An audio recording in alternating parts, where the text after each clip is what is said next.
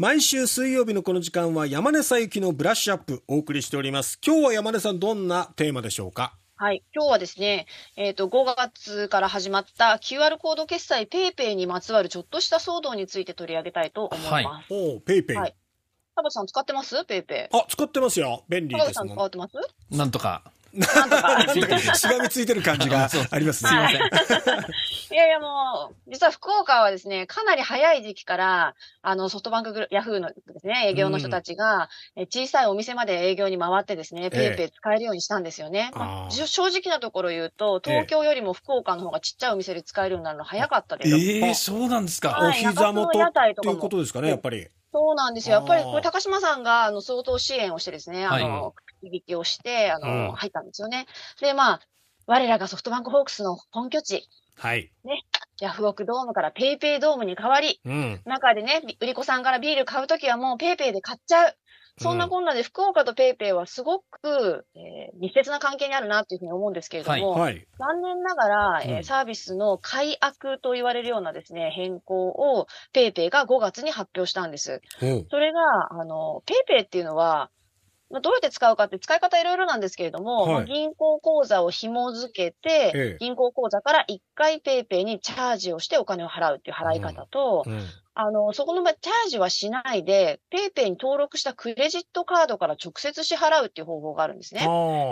あはい。で、私もこのクレジットカードの紐付けて使ってるんですけれども。もうポイント稼ぎたいと思う方はそっちが多いですよね。はい、当時は、はい、うんそうなんですよ、ええそんなこともあってですね。うんで、しかも事前にチャージしなくていいので、例えば3000円チャージしてて、3500円のもの買いたいと思ったら、ええもう一回チャージし直さなきゃいけないじゃないですか。ああ、確かに。でも、クレジットカード紐付けておくと、うんまあ3800円だろうと5900円だろうと、うんチャージ金額に、チャージしないのですね。うん直接払うから、えーすごく便利に使えたっていうのがあるんです。うん。ただ、このクレジットカードについて、この5月の発表はですね、7月以降は新規のクレジットカードの登録はできません。8月1日以降は、ペイペイが発行するペイペイカード以外の決済はできなくしますって発表したんですよ。ああ。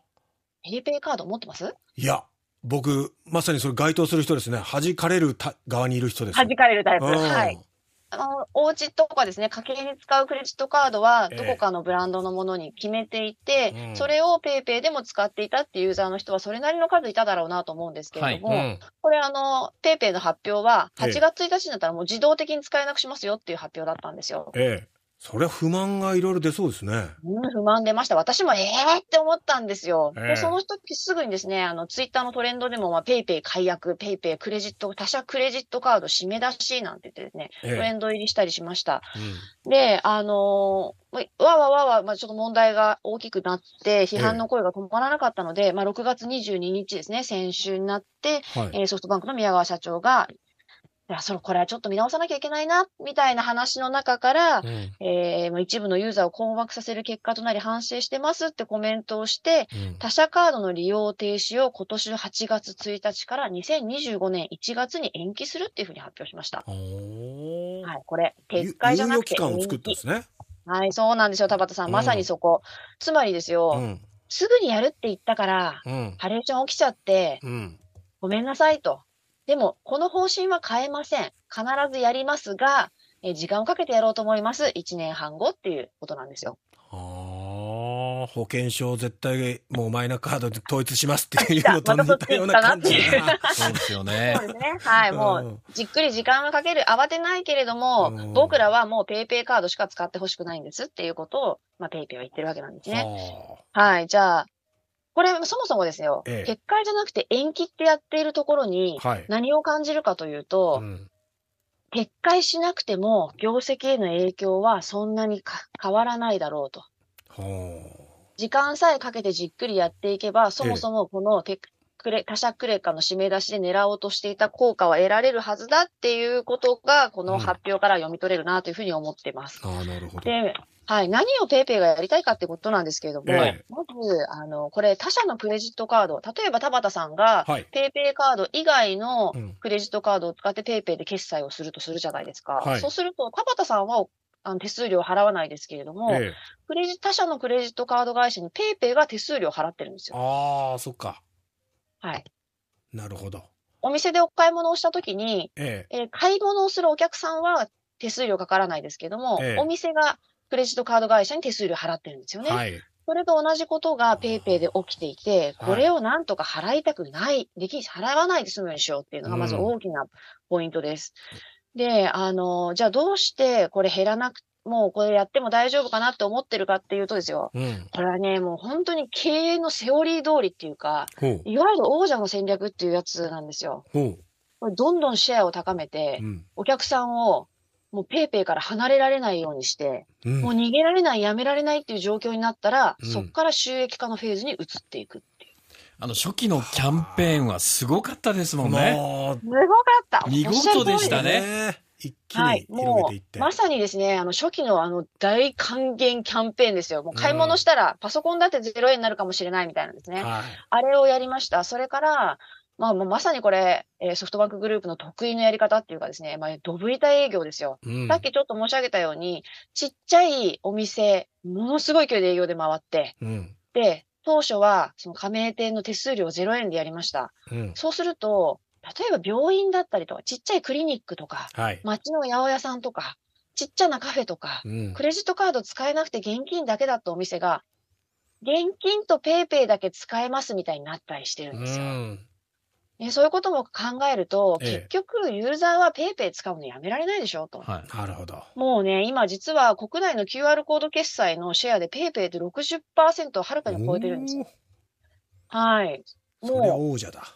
王者なんですよ。うんそして、まあシェアで言ったら7位ぐらいなんですけども、LINEPay っていうのがあってですね。はいはい。まあ LINE とや、あの、ペイペイこれから統合していきます。ええ。なので、もう僕らのこのシェアを見れば、うん。多少不便にしたところで客はいなくならないと。まあ、ガリバーだね。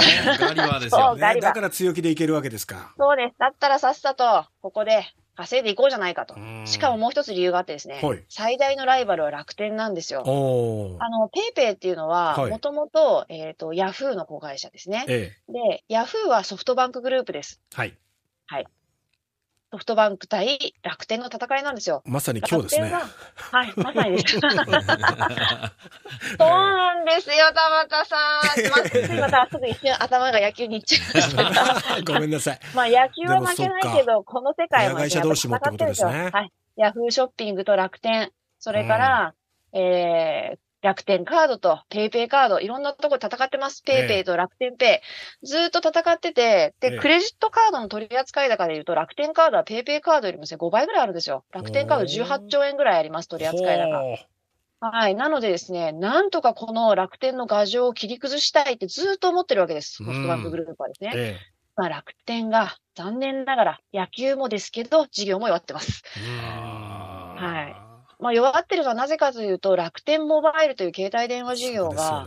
はい、巨額の投資を要するけれども、なかなかお金を回収できてなくて、ここのところ赤字をね、計上してるんですよね。うんなの、で、楽天のポイント還元率がちょっと悪くなったりしていて、え楽天お得だなと思っていた人たちを、 PayPay とか Yahoo とかにね、引っ張り込める、え。うん。今、チャンス到来と。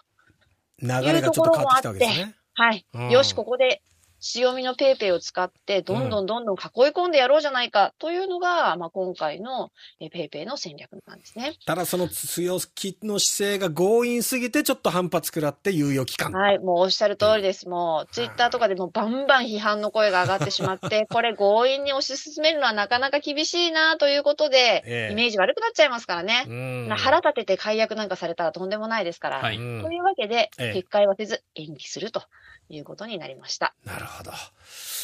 えーということで今日は PayPay の他社のクレジットカード延期、その背景について山根さんに解説していただきました。山根さんありがとうございました。ありがとうございましたありがとうございました。日経エネルギー Next 編集長の山根小雪さんでした。